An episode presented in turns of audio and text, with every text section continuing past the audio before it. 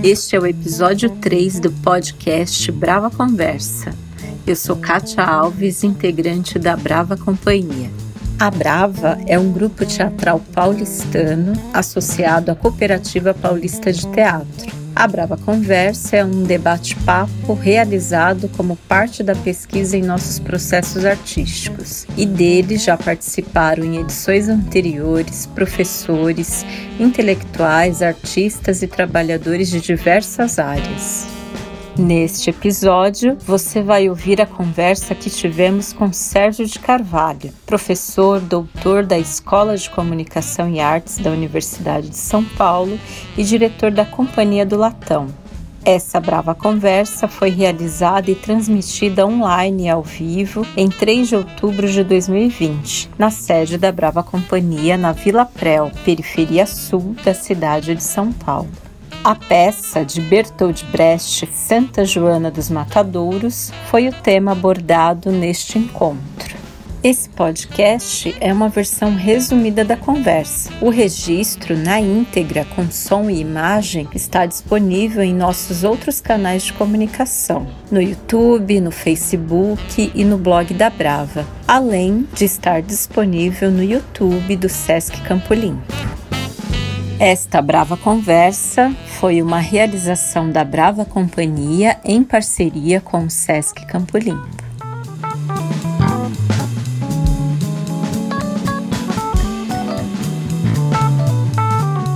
Vinte e um anos atrás, eu montei a peça Santa Joana dos Matadouros com uma equipe que trabalhou no Teatro de Arena de São Paulo.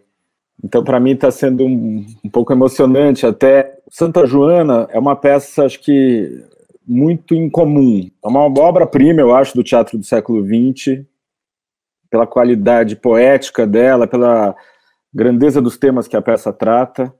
E dentro mesmo da trajetória do Brecht, acho que ela é uma peça incomum, né? Quando a gente montou Santa Joana, isso em 1998, fez uma primeira leitura e depois várias elaborações até virar um espetáculo eu já tinha contato um pouco com a teoria do Brecht e com algumas peças dele. Então, quem conhece um pouco do Brecht, certamente já conhece algumas coisas muito fortes da obra dele. Alguns exemplos. Fato de ser um autor em que tudo é muito contraditório, mesmo a gente sabendo que ele é um autor crítico de esquerda e grande parte da obra dele foi escrita sob inspiração do marxismo, ou seja, é um autor anticapitalista, ele trabalha com contradições. Então as obras dele sempre têm uma complexidade contraditória, pode até parecer ambiguidade para algumas pessoas, mas na verdade é um esforço de mobilização de quem assiste. A tarefa que o Brecht se propôs a certa altura foi produzir imagens praticáveis, imagens contra as quais você atua, sobre as quais você atua. Então, assim, ao contrário de, uma, de um teatro de representação mais realista convencional, que tenta mostrar a vida como ela é, Teatro do Brecht tenta mostrar a vida como ela não devia ser e, inclusive, critica o próprio ato de representar, às vezes. Antes de trabalhar com Santa Joana, eu já tinha um pouco de familiaridade com esses aspectos da contradição, que também tem a ver com, com a forma artística. Então, o que isso significa? O Brecht é um autor que faz uma peça que, ao mesmo tempo, é experimental e popular, cômica e trágica. Você não consegue enquadrar ela num estilo único. Se você faz um musical, ele vai ser um musical estranho. Então, vamos dizer assim, essa dimensão de uma contradição geral eu já conhecia. Mas quando a gente pega o Santa Joana, é uma peça que põe outras questões. Ela põe também uma reflexão né, sobre o capitalismo, sobre a estrutura do capital funcionando. Isso é o tema da peça. Eu já tinha lido, antes de trabalhar o Santa Joana, outras peças do Brecht que tinham um pouco essa mitologia norte-americana. É uma peça que se passa em Chicago. Ele escolhe Chicago como uma espécie de centro da indústria capitalista do mundo. É, o Brecht conhecia uma coisa que a gente conhece muito bem, que é a força do imaginário norte-americano, que a gente conhece via cinema, via indústria cultural. Então, por exemplo, mesmo numa peça da juventude dele, como Na Selva das Cidades, já tem a referência Chicago. O Marragone tem essa, essa paisagem do Velho Oeste, da corrida pelo ouro norte-americano tal. Brecht era interessado na história das grandes fortunas dos Estados Unidos. Uma personagem que inspirou ele no Santa Joana era um milionário americano chamado Pierpont Morgan, que era um sujeito que fez fortuna desses, mas também é, dava dinheiro para arte, para cultura. Então era, era, essa figura assim de um capitalismo predador e ao mesmo tempo interessado em cultura. Ele batiza a personagem central de Santa Joana de Pedro Paulo Bocarra na tradução do, do Roberto Schwartz e no original é Pierpoint Moiler, que sugere mandíbula, né? Brecht faz um paralelo. Então, apesar de já conhecer essa paisagem norte-americana que aparece em outros momentos da obra do Brecht, né? Quando a gente vê um cineasta moderno, contemporâneo, como Lars von Trier, quando ele vai usar o método Brecht, ele também usa essa paisagem norte-americana nas obras dele, né? Esse imaginário de uma cultura é, associada à indústria cultural. Quando ele resolve fazer o Santa Joana, ele tem uma coisa a mais. Ele põe em cena uma espécie de aprendizado dele sobre funcionamento de bolsa de valores. Brecht, alguns anos antes de escrever Santa Joana, a peça é de 1929, 30, quando ele faz as primeiras versões e é publicada em 1932, mas ele já tinha tomado nota para várias peças que têm a ver com o funcionamento da economia. Então ele tinha trabalhado sobre a bolsa de trigo, para uma peça que ele não terminou chamada Jai Fleischhacker, e fez pesquisa conversando sobre bolsa de valores. Vocês já começaram a estudar economia aqui, o grupo da Bravo, e sabe que é, é um mundo difícil esse, né? Assim, as explicações são, né, às vezes, metafísicas, o, o vocabulário do jornalismo econômico até hoje parece que eles estão falando de meteorologia, os humores da bolsa, a atmosfera, o tempo do mercado, né? tempestades, esse imaginário naturalista associado à economia que existe até hoje, o Brecht percebeu que isso era muito frequente e começa a estudar também marxismo para entender as dinâmicas do capital, começa a ler o capital e tentar ver é, esse movimento do capital em crise, que era uma coisa que estava no ar e explode em 1929 com a crise da bolsa, com o crash de 29. E aí ele se dedica para valer ao projeto do Santa Joana. Quando a gente começa a trabalhar com essa peça, você fala: opa, como um autor resolveu encarar de frente a representação de coisas tão amplas, como uma crise econômica geral. Ele escolhe a ação se passar no mercado de carne, na indústria de enlatados e de carne, de bacon, de carne em lata, de processamento industrial da carne em Chicago. Esse setor industrial está no centro da ação. A peça abre com esse Pedro Paulo Bocarra recebendo uma carta de Wall Street, ou seja, do mercado financeiro acima dele, dizendo que vai abarrotar o mercado. Ou seja, tem mercadoria demais, é melhor se livrar. E o Bocarra, num estilo farsesco no começo da peça, vira para o sócio dele e fala que quer vender a parte dele.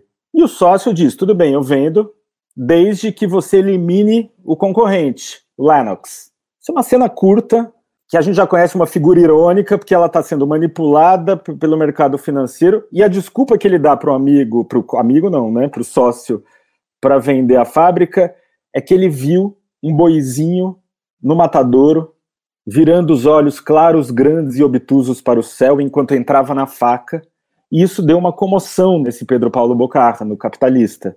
Então, a primeira imagem é de um capitalista que tem uma sensibilidade da dor do, do animal sacrificado e, ao mesmo tempo, está cumprindo uma orientação de Wall Street.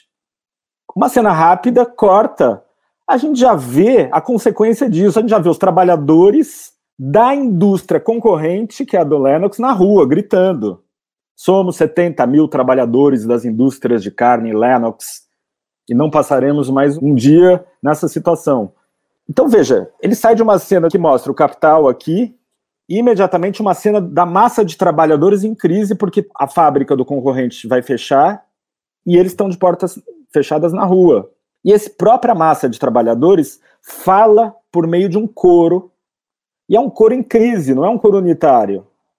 Ao contrário da ideia convencional de coro, você vê que os trabalhadores estão vivendo a cisão do coletivo já. É a primeira imagem que a gente tem da peça. Então veja, representações abstratas, o capital e o trabalho já vem como os dois núcleos da peça centrais. Mas logo em seguida a gente conhece, vamos dizer assim, a personagem mediadora dessa história, que vai ser a Joana, que pertence a uma organização chamada Boinas Pretas, que é uma espécie de exército da salvação. É uma imagem que aparece em outras peças do Brecht, religiosa, e assistencialista, vai servir sopa para os pobres. Eles se comportam como um exército da fraternidade, vamos dizer assim, da ajuda, do, da assistência social religiosa. Uma coisa rápida que a gente conhece também da peça é que o Bocarra também é alguém ligado à filantropia, ele dá dinheiro para um hospital. Bom, e essa Joana vai ser a figura que vai conduzir a gente, né? Porque ela é religiosa, é, ela leva a sopa e ela não entende porque os pobres e os trabalhadores que estão nas ruas com as fábricas fechadas estão tão revoltados. E ela vem para eles um discurso de apaziguamento do conflito. É, um discurso que a gente conhece. Não se preocupem com os bens materiais, se preocupem com os bens espirituais.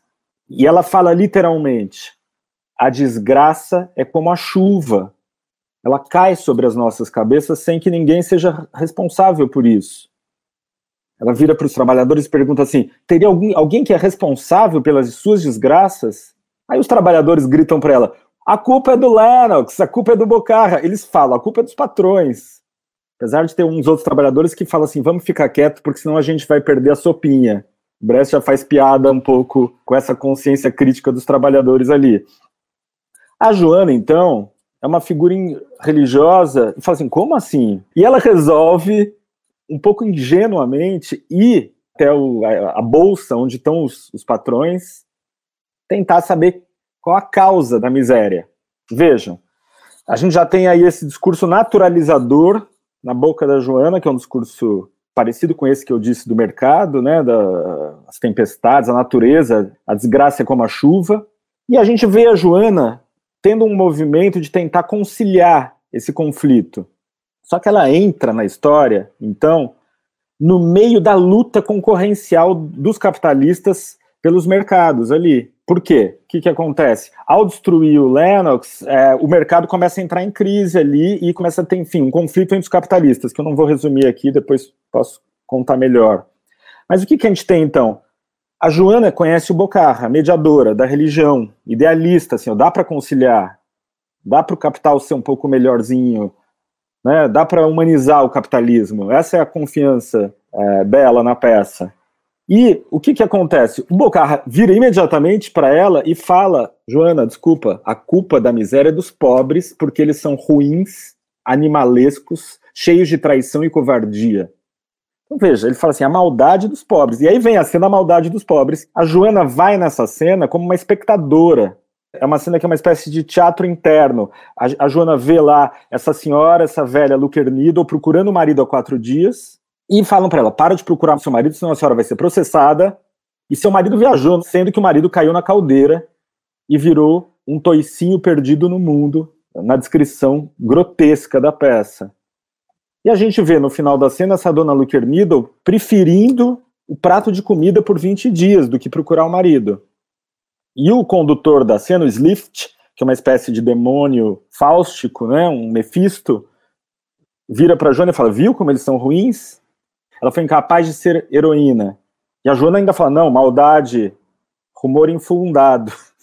Bom, a peça, então, já começa a construir uma espécie de, assim, é, a gente vê a maldade do, dos pobres aqui, né, um, um sujeito que perdeu os dedos na fresa, mas tenta pôr outra pessoa na mesma situação só para não perder emprego e subir de cargo, e vê a dona Luquernido preferindo o estômago do que continuar procurando o marido, porque ela sabe que senão ela vai se arrebentar. A gente está no inverno em Chicago e ela é paupérrima na peça. Então, já, o que, que a gente tem como espectador? Já um choque com a nossa expectativa moral. A gente queria que os personagens fossem poderosas, a gente queria que as personagens fossem heroínas. Você, como espectador, tem esperanças positivas das personagens, que é a nossa educação dramática. A gente queria que elas lutassem contra o sistema. E a peça mostra que a realidade é muito mais complicada do que isso. Quando você começa a estudar a peça, você vai vendo que o Brecht vai fazendo a trajetória da Joana entre a luta de classes, uma expectativa de conciliação e que vai rumando para a crise absoluta. No nível do capital, essa crise vai, inclusive, a luta de morte entre os capitalistas é tamanha que o Bocarra, ao querer radicalizar, a tomar conta do mercado, ele promove a quebra do sistema de carne ali, porque ele compra todos os bois, as pessoas que não conseguem pagar a dívida, chega um momento que ele entra em colapso também. No fim da peça, e depois isso vai ser resolvido. E a gente vê a Joana na peça, conforme ela vai tentando aprofundar um pouco isso, ela vai percebendo que a própria organização que ela pertence, os boinas pretas, os religiosos, também são vendidos. A certa altura, alguém pergunta para os boinas pretas, para os religiosos: desculpa, vocês estão do lado de cá ou do lado de lá do conflito social, da barricada? Eles falam assim: os boinas pretas são neutros, são, estão acima do conflito, portanto, do lado de cá, do lado dos ricos. A Joana, a certa altura, ela percebe, e os boinas pretos percebem, que ela também é idealista demais para os próprios boinas pretas da peça, para os religiosos. Então veja, o que, que você começa a notar estudando a peça? O Brecht representa vários grupos abstratos, gerais, né? Os industriais. Mas para representar os industriais, ele cria várias figuras. Lennox, Graham, uns coros de industriais, mas ele cria um bocarra que não é exatamente o típico industrial. O que, que eu quero dizer com isso? O bocarra tem um lado humanista, ele tem um lado sensível, ele é capaz de se apaixonar, ou pelo menos sentir a brisa de um mundo diferente na presença da Joana. Tanto que as pessoas especulam se eles não têm um caso. A peça não mostra isso, mas sugere um real interesse dele por ela, como ser humano, pelo menos, né, na, na sua abstração. Então, o Bocar ele se desvia um pouco do estereótipo industrial. Ele não é o industrial de charuto, grosseiro, e sim ele é o industrial que trabalha com carne, mas se diz vegetariano, com quatro aspas. A Joana, por sua vez, tem a ingenuidade da fé verdadeira de início na peça. Ela acha que Deus vai atuar e vai resolver e que as pessoas podem ter uma vida espiritual que ajude a vida material delas. Só que ela vai tomando choques de realidade em relação à luta de classes. Isso é muito duro para ela. A peça tem um auge, uma segunda fase dela, que é o seguinte: ao mesmo tempo que os capitalistas estão se comendo na bolsa, porque o Bocarra compra todos os bois e tem na mão um contrato que as pessoas têm que entregar carne em lata para ele. Então, assim, você me deve carne em lata, só que você tem que comprar boi de mim. Então eu faço o preço que eu quero para os bois. E chega uma altura que a coisa explode, que nenhum contrato vai ser respeitado. Aí vem a quebra da bolsa de valores. Mas ele vai para esse limite. Em paralelo, o Brecht cria uma segunda fase da peça que ele põe em paralelo a luta da bolsa e a greve se articulando, porque os trabalhadores, a massa de 50 mil desempregados, resolve ir para a greve, fazer uma manifestação e parar tudo, uma greve geral. E a Joana, ela deixa a roupa dos Buenas Pretas e está no meio da, da luta e acompanha os sindicalistas tal. Ela entra numa crise também, porque o discurso do sindicato, que não é exatamente um sindicato, é uma espécie de. é uma voz de uma consciência da luta de classes radical que aparece na peça, defende a violência da luta. É um coro de trabalhadores, que é mais do que o sindicato. No, no auge do conflito, esse coro diz assim: eu vou ler o trecho. Porque a polícia está chegando nos matadouros, a essa altura, a Joana vê que a dona Luker Needle, essa mesma senhora que perdeu o marido na máquina de fazer toicinho, ela é uma pessoa forte ali dentro da luta popular, ela passa a ser uma espécie de figura também atípica dos trabalhadores, uma figura especial. A dona Luker Needle que apresenta a Joana para as lideranças ali, mas a certa altura um coro de trabalhadores ao fundo diz assim: se vocês ficarem ombro a ombro, eles vão massacrar vocês. O nosso conselho é ficar ombro a ombro. Se vocês lutarem, os tanques deles vão destroçar vocês. Nosso conselho é lutar. Essa luta está perdida e talvez a próxima também seja perdida, mas vocês aprendem a luta e ficam sabendo que se não for a força, não vai. Nem vai se a força não for de vocês. Isso vem como um coro sobre a necessidade da luta, e a Joana reage dizendo assim: alto, parem de aprender, essas lições são gélidas. Combatam, sim, a desordem e a confusão, mas não pela violência, embora a tentação seja forte. E ela, ela tenta reagir porque ela tem medo, porque ela está vendo que é nesse ponto em que está a luta de classe, a violência é um fato. Ela já tá, a polícia está vindo ali, e nessa mesma cena, a polícia racha a cabeça da dona Luquernido, que morre nos conflitos com a polícia. Então a peça é fortíssima, né? E a partir disso, o que, que a gente vê como consequência disso? A Joana entendeu, ela foge da luta nesse momento, mas depois se arrepende, ela já está com pneumonia, e ela passa a parte final da peça numa espécie de transe da pneumonia, em que ela acha que se alguém achar que dá para conciliar e humanizar esse capitalismo, essa pessoa devia ser jogada na calçada, porque isso aqui não vai acontecer. Ela, ela vai para um radicalismo de, no meio do transe da pneumonia dela na cena final da peça. Em contrapartida, no auge da quebra da bolsa, os capitalistas rapidamente se reorganizam na lógica do cartel. Tá bom, vamos agir como um cartel, vamos trabalhar junto e vamos fechar as pontas todas. Então eles conseguem dar uma sobrevida na crise ali, se recuperar da crise. Claro, repassando a conta para as demissões em massa, para os preços, etc. O Brecht faz uma coisa incrível nessa peça, que é não só falar da crise capitalista, mas ele põe a crise na forma.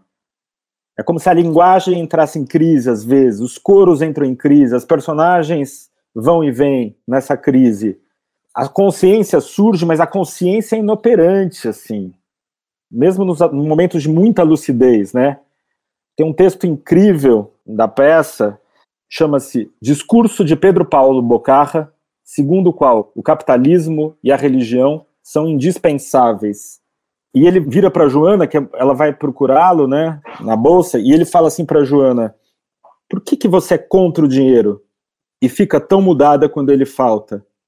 O que pensa você do dinheiro? Diga, eu quero saber. E, enfim, ele começa a fazer uma espécie de elogio ao dinheiro e dizer assim que se o mundo fosse outro, a gente não precisaria nem de Deus. Mas do jeito que está, a gente precisa de Deus e do dinheiro para ele continuar desse jeito. E o Bocarra se proclama um inseto contra a maré. Ele fala assim: se eu não tivesse me deixando levar nessa maré, eu não teria força para lutar contra ela. É um discurso forte, agressivo, que vincula religião e capitalismo e que mostra um pouco, vamos dizer assim, os nervos à flor da pele que a peça toca em vários níveis, né?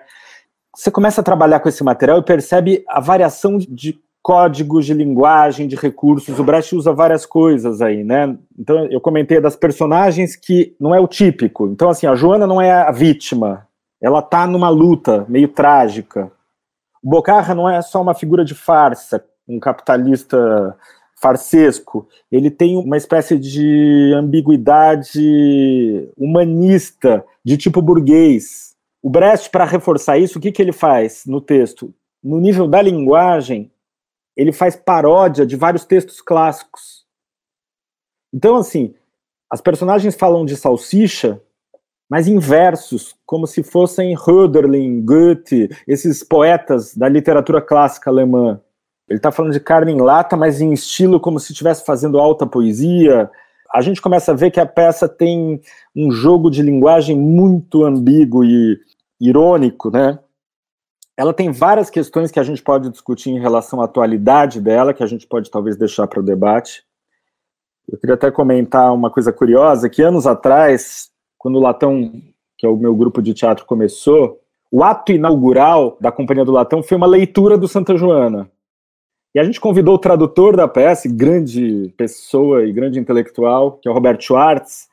A gente tinha terminado a leitura, ele abre a palestra dele falando assim: eu queria talvez começar dizendo as razões pelas quais me parece que o Brecht perdeu a atualidade. O Brecht, que era uma pessoa que gostava de dialética, talvez apreciasse esse procedimento. E ele começa a dizer vários motivos pelos quais ele acha que a peça não é mais atual. Aquilo foi uma espécie de banho de água fria na gente, por outro lado, a gente entendeu que o Roberto estava sendo dialético com a gente. Ele queria que a gente se mobilizasse também para pensar o que é atual na peça.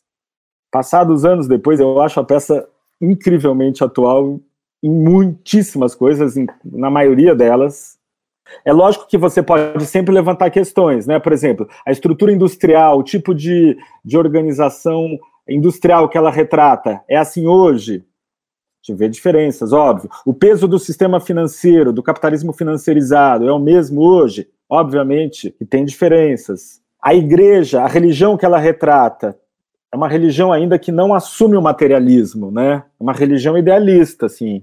Não vamos falar de dinheiro em público, ela fala escondido de dinheiro.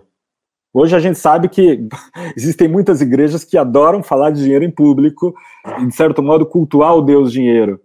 Isso pode ser atualizado. Ou seja, no nível temático, você pode pôr várias questões né, na peça. Por outro lado, compreendendo ela e comparando com hoje, a gente consegue ver o quanto ela ensina hoje. Eu lembro que, mesmo naquela época, um dos debates que a gente teve em torno da peça foi o seguinte, né? Hoje em dia não basta a pessoa entender que tem motivação econômica em tudo. A gente ouviu algumas pessoas dizendo assim: hoje todo mundo sabe que o dinheiro não é natural. Então, para que uma peça que desmascara isso? Eu sempre respondi isso dizendo o seguinte: a peça não trabalha para desmascarar isso. São outras operações que ela faz.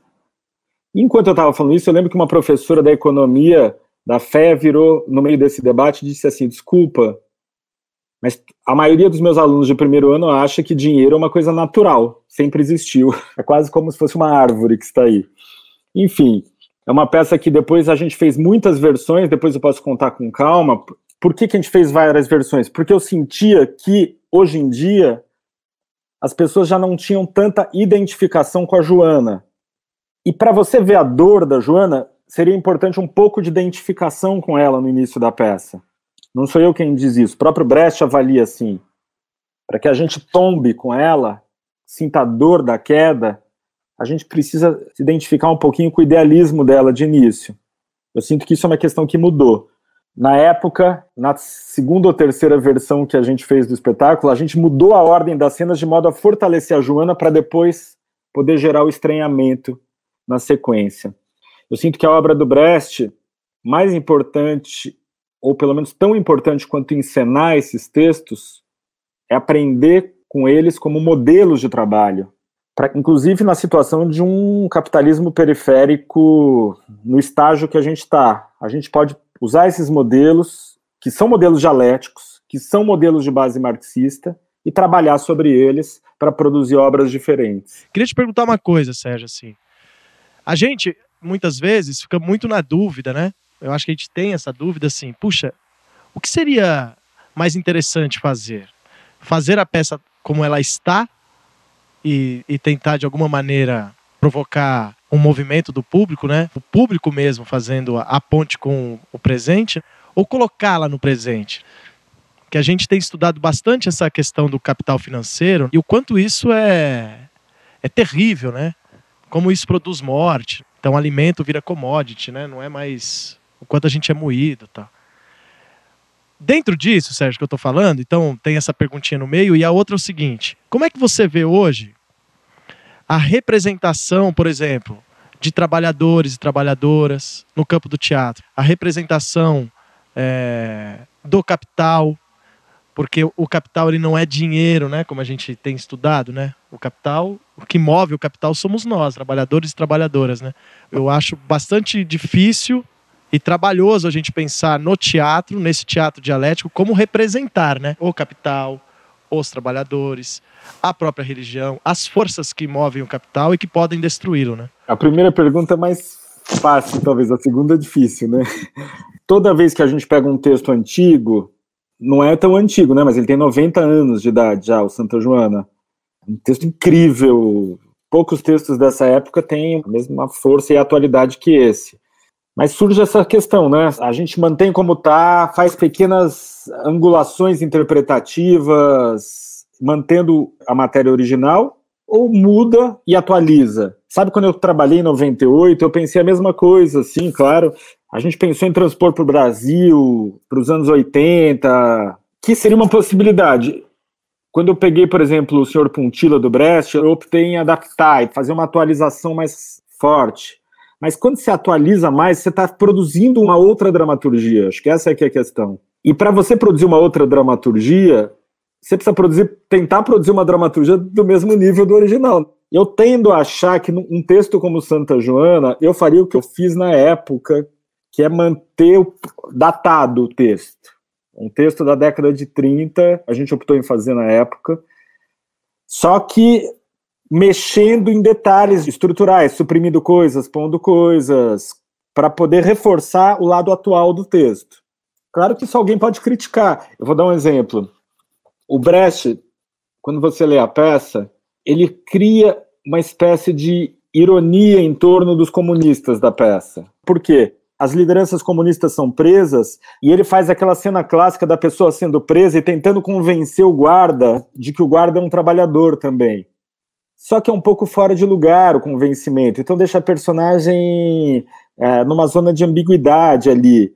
O que, que, me parece? O Brecht tem um dado de crítica a um certo imaginário stalinista na peça. Eu sempre acho que o Brecht tem gente que acha o contrário, mas eu acho que ele é muito crítico a essas práticas é, convencionais. Ele é um dialético muito radical. Então, por exemplo, a gente diminuiu isso. Por quê? Porque a gente estava fazendo a peça nos anos 90, como hoje, que a maioria das pessoas, você fala comunista, a pessoa acha que você está soltando um palavrão. Então a gente quis mostrar um movimento subjacente ao comunismo que é a igualdade, o desejo de igualdade, a luta, a necessidade de luta para ter conquista, né? Foi porque os trabalhadores lutaram muito, porque morreu gente que as pessoas trabalharam menos e melhor e foram menos exploradas. Então, desculpa me alongar, mas só para dizer isso assim, é sempre uma dificuldade para decidir. Eu sinto que num texto tão forte, às vezes a estratégia de ajustes, deslocamentos, mudança de ordem, uh, atualiza ele já suficientemente. Se não, é uma reescritura sempre. E aí a reescritura tem que saber que ela vai estar enfrentando um modelo de alto nível. A outra questão, acho que é mais difícil, assim, né? Como representar? Acho que a pergunta também é geral, né? A gente precisa pensar assim: no teatro, a gente tem muitos mecanismos de representação, né? A palavra representação com aspas aqui, mas de figuração. Eu posso usar alegoria. A alegoria é: eu sou uma ideia abstrata em cena. Eu represento a cidade de São Paulo. Isso é uma alegoria. É uma ilustração de uma ideia, uma figuração cênica, assim, né? Eu posso fazer uma personagem individual, assim, olha, eu estou fazendo o professor que está tendo que sair da casa dele hoje. Entre a abstração e o indivíduo, tem muitas possibilidades, né? Eu vejo que o Brecht oferece modelos bons para gente, assim, né? Porque ele fala assim, ó, o Lennox é um capitalista mais quase alegórico. Ele está lutando, ele é dinheirista, ele é quase um tipo genérico. O Bocarra já é desviante. Na relação entre os dois, eu começo a ver um comportamento que é de classe, mas é de indivíduos também, é de pessoas também. Mas você precisa fazer essa sondagem, né? O que, que eu estou pondo em cena? Qual a dimensão individual e qual a dimensão genérica dele na sua representação, na sua imagem? Exige uma atenção ao concreto e ao sentido contraditório das coisas. Não, não adianta fazer ilustração de ideia em cena para você ser verdadeiro nesse campo, sabe? Senão a gente fica fazendo um teatro político que só fala coisas muito gerais. A gente precisa mostrar num teatro politizado como essas coisas gerais acontecem também. Como é que a pessoa que podia ter freado não freou? Como é que a pessoa que podia não ter aderido aderiu? A gente tem que ver a operação disso, né? Você estava falando da crítica, né, que o Brecht faz aos comunistas ali. Até a gente leu um texto da Iná, né, Sinto Drama, né? Ela chama essas forças que tem a peça assim como se fossem coros de baratas tontas, né? Eu gosto muito dessa imagem. Porque para mim, Sérgio, tem uma coisa ali nesse momento da peça, uma representação do que seria o Partido Comunista agindo sem combinar com os trabalhadores, né? Então, põe uma pauta lá e vai com a cabeça na frente dos pés, né? Aí vai dar merda. O difícil, eu acho, hoje, para nós, é apresentar já o que que deu merda, né? Sendo que nas questões políticas mesmo, assim, né? A gente está muito apartado delas como sociedade. Então é uma peça, ela é muito complexa. A gente descobre ali os mecanismos, mas esse mecanismo ele está escondido, né? É como própria dramaturgia, encenação, para a gente eu falo, é necessário dar alguns passos atrás para expor um certo nível de entendimento comum entre quem faz e quem está vendo, né? Para a gente avançar. Enfim, são questões né, que a gente está tendo, né, gente? Tem uma coisa na peça, só vou fazer um comentário rápido, que eu acho que é muito atual, é que no momento de crise, os poderosos estão com dificuldade de manter o ciclo de acumulação, eles encaram como luta de classes os conflitos. Ou seja, eles não têm vergonha de assumir que eles estão em luta de classes contra o mundo do trabalho. E, por outro lado, o mundo do trabalho vive a desorganização radical imposta por esses mesmos controles. Então, tem novas fases de, de dificuldades para que a consciência da luta do ângulo dos trabalhadores possa se organizar. Você vai vendo que as respostas vão sendo setorizadas, individuais, separadas. Ele faz a crítica ali do, do sindicato, a estratégia das cartinhas, parece um pouco ingênuo tudo, né, do jeito que a peça mostra. Por outro lado, as mensagens de Wall Street são diretas, elas influenciam, né, elas chegam também. Então o Brecht sempre põe ironias de lado a lado. Enfim, eu acho que é uma peça que nos lembra disso. Trata-se ainda de forma mercadoria e de luta de classes. Isso ainda está em pauta. Vou trazer uma pergunta aqui que está vindo da nossa audiência, da Suzana Albuquerque. Na verdade, ela faz uma relação aqui com a questão do cartel de carne. Ela relaciona com a questão do café no Brasil no filme Culevamp.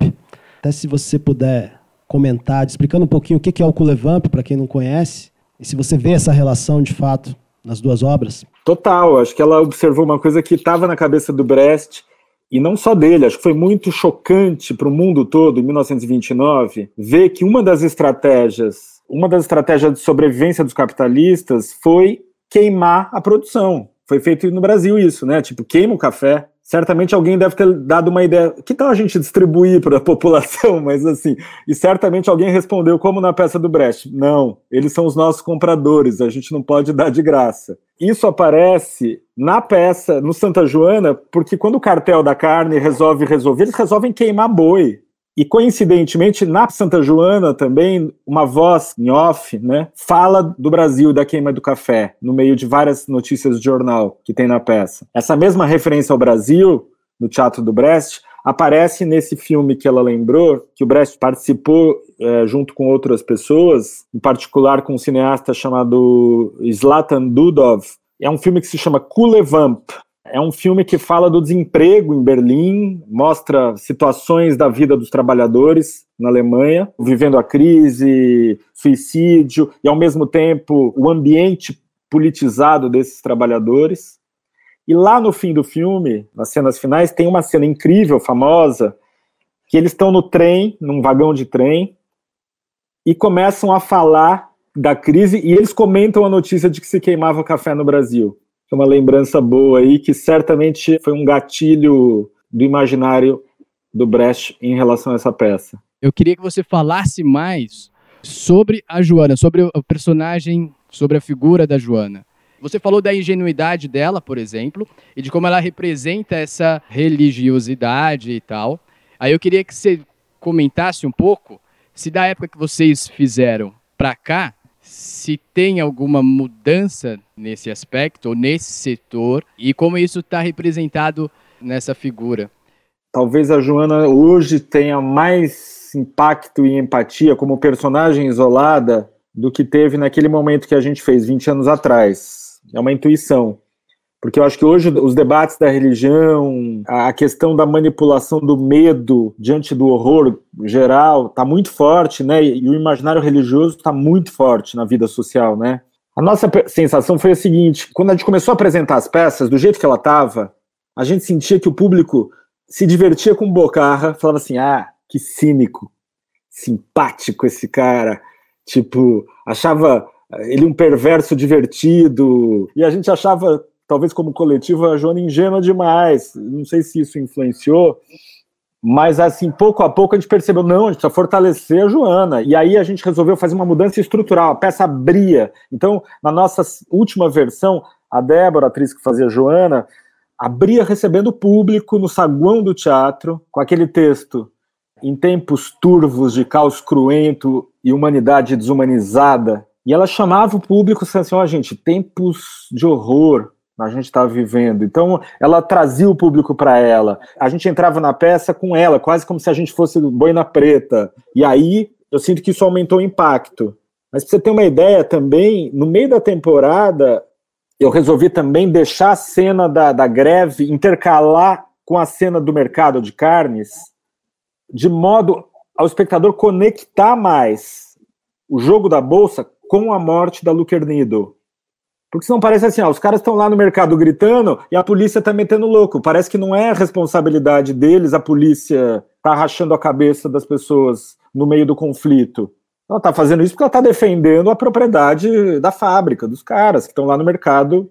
Então a gente começou a aproximar a cena, de modo a dor da peça aparecer, o que deixou a peça mais trágica um pouco, mais violenta, né? Num outro debate sobre essa peça, eu vi você, pelo menos eu me lembro de você ter feito um comentário em relação ao Partido Comunista, a forma como Brecht é, retrata o Partido Comunista nessa peça.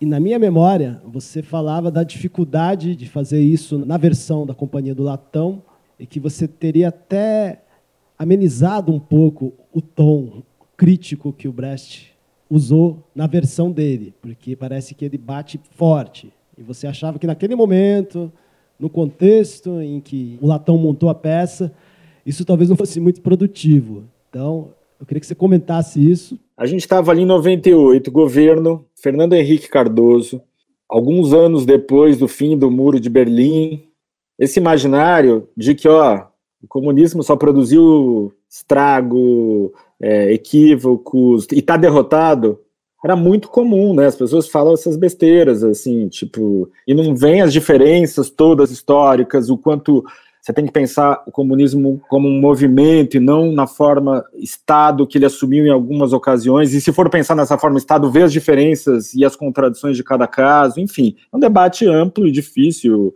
Mas, assim, para a gente não fazia sentido entrar um pouco, porque é muito diferente uma peça dos anos 30 que você tem um autor comunista, que é o Brecht, fazendo a crítica de certas estruturas partidárias. A gente está fazendo a peça nos fins dos anos 90 tentando fazer a peça do lado dos trabalhadores. Somos pessoas do mundo do trabalho que a gente quer que essa sociedade seja menos injusta, menos sórdida, menos violenta e que as pessoas todas tenham direito ter uma vida melhor, ter um trabalho em que ela não, não dê todo o tempo da vida dela para esse trabalho. A gente tentou mostrar a força da luta coletiva ali. Claro, mantendo um pouco da crise. A gente não fez um bloco, a gente não fez o elogio cego de certas ingenuidades que a peça às vezes tem na, na voz dos dirigentes ali, para o espectador poder pensar também, né? Hoje a gente tem um bombardeio em relação a essas lutas sociais, né? Parece que ela é sempre associada a uma violência cega, irracional ou instrumentalizada. E a gente estava tentando mostrar também, ó, gente, não tem acumulação de riqueza sem violência também do lado de lá. Então vamos ver como é que as conquistas históricas dos trabalhadores tiveram a ver com parar a máquina assim, tiveram a ver com associação coletiva assim. Isso a peça pode retratar. A gente tentou, na verdade, representar não o Partido Comunista Alemão dos anos 30, que o Brecht tentava representar, e sim uma espécie de impulso e de dificuldade desse impulso, né? Mas certamente hoje qualquer grupo vai ter que debater isso para fazer a peça, né? Porque a gente está em outro momento histórico. É uma pergunta da Elisa. Na verdade, ela pede para você comentar um pouco em relação à questão dos tipos e dos estereótipos e de como Brecht trabalha com isso na dramaturgia dele. Eu acho que o Brecht não tem medo de usar estereótipos em alguns momentos, assim, né? Estou pensando em estereótipos, aquela representação mais clichê, convencional, né? O, industrial com o charuto na boca, clichê que a gente conhece. Só que ele não usa muito isso, na verdade. Ele prefere trabalhar com personagens que têm um grau geral. Então, eu vou dar um exemplo. O Lennox, os outros, o Graham, os outros capitalistas da peça, eles não são estereótipos, eles são pessoas que estão entendendo o jogo de forças. Eles também falam de modo inversos, linguagem elevada, mas o Bocarra é mais complexo do que eles. Então, por que, que ele faz isso? Para contrastar um pouco. Qual que é a ideia dele? Se eu faço o típico, o Bocarra sendo um mal, uma pessoa má, ruim, eu moralizo a representação. Então eu crio uma representação moralista e parece que a culpa é desse sujeito. Entendeu? Se eu represento assim o latifundiário perverso que dá tiro nos outros, eu estou sugerindo que este cara, este indivíduo é o problema, porque ele é moralmente perverso. E não é um problema sistêmico, estrutural. O Brecht prefere a estratégia diferente. Ele fala assim: não, esse sujeito pode até ser bom do ponto de vista humano convencional, né, no sentido de filantropo, gostar de arte, ser capaz do amor, como Bocarré, ele trabalha para a estrutura perversa. E a rigor, ele gostar de arte, ser humano, ajuda a estrutura perversa a se impor. Não alivia a estrutura. Entendeu? A filantropia contribui Por quê? Porque ela é um outro lado da violência. Assim, o assistencialismo é um lado da violência também. Então eu vejo que o Brecht é, gosta mais desses tipos desviantes, vamos chamar assim, esses tipos atipos, figuras que não são aquelas que correspondem ao nosso imaginário convencional e hegemônico daquela função, sabe? Elas estão na fronteira ou no desvio da função. Arlete vai fazer uma pergunta. Boa noite, Sérgio. Fica evidente né, que há uma referência à obra do Dante Alighieri nessa descida da Joana aos círculos do inferno. Né? Eu fiquei aqui divagando, pensando, né? Bem, há 90 anos atrás, a quebra da bolsa, Joana desceu várias vezes ao inferno. Em que círculo estaremos nós? E no auge né, desse levante da ultradireita e todo esse contexto social, econômico e de pandemia e pandemônio. Queria só que você comentasse um pouquinho a respeito dessa referência, porque eu, eu achei fantástico, né? A peça tem muitas referências, né? É impressionante, assim, o Brecht parodia muitos textos, e não só textos, mas histórias. De fato, acho que tem essa questão da, do anúncio das descidas aos infernos, né? A peça vai anunciando, segunda descida de Joana às profundezas, quase descida ao reino dos mortos um pouco, né? Tem uma coisa de um capitalismo mortuário. O mundo da mercadoria nos torna mortos, né? Se a gente chafurda nele. A peça dialoga com esse tema também do fetiche, né? Assim, as pessoas estão mortificadas e, e, as estruturas mercantis parecem que estão vivas, andam por conta própria. A dinâmica lá em cima parece que está acima das pessoas. Ele termina a peça também com um texto famoso do Goethe, no Fausto, que ele fala assim: duas almas lutam e disputam o meu peito. É o Bocarra dizendo assim que ele tem os dois lados em luta, entendeu? Como se fosse um problema da alma. Tem uma coisa que eu adoro na peça, que causava desconforto quando a gente encenou, que o Bocarra, a certa altura, ele fala para os parceiros dele, parem de falar dessas coisas, porque antes de mudar o mundo, é preciso mudar o homem. Ou seja, ele vem com esse estereótipo um pouco de que o homem é impossível de mudar, então assim, a gente precisa fazer uma mudança individual antes, e o ser humano já está estragado. É um certo clichê, um estereótipo que tem, que as pessoas muitas concordam com isso, mas posto na boca da personagem mais destrutiva, criava um ruído ali interessante nas pessoas que estavam assistindo a peça. Eu nem saberia enumerar as referências que tem a peça, além dessa que você citou, do Goethe, do Hölderlin, tem muitas. Tem a história da Joana d'Arc, ela reconhece o rei, o Brecht copia essa cena histórica, lendária, né, em que a Joana d'Arc, santa francesa, mesmo sem que ninguém se identifique, ela sabe quem é que é o rei. A nossa Joana reconhece o Bocarra. Enfim, a peça tem um acúmulo de materiais aí. E eu acho que a tradução do Roberto Schwartz é incrível, porque ele tenta pôr isso a partir de referências do Brasil, da cultura burguesa brasileira. Ele põe versos do Gonçalves Dias no meio. A vida é um combate que os fracos abate e os fortes levanta a uma altura que espanta. É um grande tradutor. Eu queria fazer uma última pergunta em relação à questão do uso da música pelo Brecht. Eu queria saber de você como é que você lidou com, com as canções dessa peça na montagem que o Latão fez e como você vê esse trabalho musical do Brecht. A relação entre música e teatro épico, dialético, é decisiva, assim, é central. É uma das relações mais importantes para essa dramaturgia, porque eu acho que tem duas coisas que caracterizam o trabalho do Brecht como dramaturgo, entre tantas, né, mas que eu queria destacar. A primeira é ele pensar gestualmente sempre. Ele cria gestos fortes, gestos contraditórios. Eu tenho cá para mim que ele aprendeu isso da Bíblia, assim como lendo a Bíblia, ele falou assim: as cenas bíblicas são sempre cenas que você consegue pôr num quadro assim o beijo de Judas. É uma cena de, em que o, o delator vai denunciar Jesus, dá o beijo nele. Então é um gesto muito contraditório. Esses momentos de gestos contraditórios você vai ver na dramaturgia dele, que é muito gestual. Walter Benjamin, num texto famoso, chamou atenção para isso logo quando viu os primeiros trabalhos do Brecht. E tem esse outro lado, é um gesto ligado à música também, que é uma poesia. O Brecht é poeta. A grande dramaturgia é poética também. E poesia é música também, em algum nível, mesmo que não seja cantado. Na nossa montagem, o Walter Garcia foi quem conduziu os trabalhos musicais. Nossa, a gente criou partituras sonoras mais do que música. Enfim, tinha outras pessoas junto com a gente. O Fernando, que foi um percussionista que ajudou com que os atores criassem sonoridades corais, assim. A nossa musicalidade era de uma ordem da coralização do espetáculo, sabe? Era uma espécie de coletivo coral o tempo todo e fazendo as cenas ao mesmo tempo muito realistas e de repente virava operística a mesma cena então tinha uma, vamos dizer assim, um hibridismo que a música ajudava a deixar forte e não ficar aleatório também. Então eu acho muito importante pensar e ajuda também. Tem que ser um teatro, me parece, uma peça como essa, que qualquer pessoa entenda e viva ela, né? Tem que ser um teatro com força de humor, de música, de comunicação e ao mesmo tempo experimental.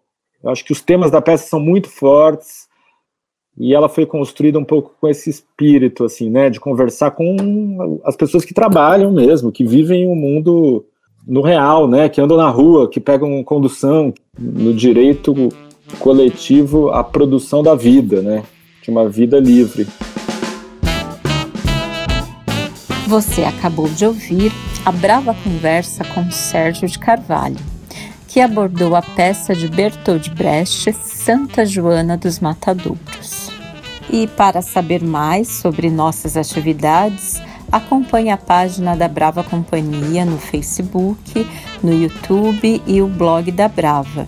Obrigado pela sua audiência e até uma próxima Brava Conversa. Esta ação contou com o apoio para sua realização do SESC Campo Limpo.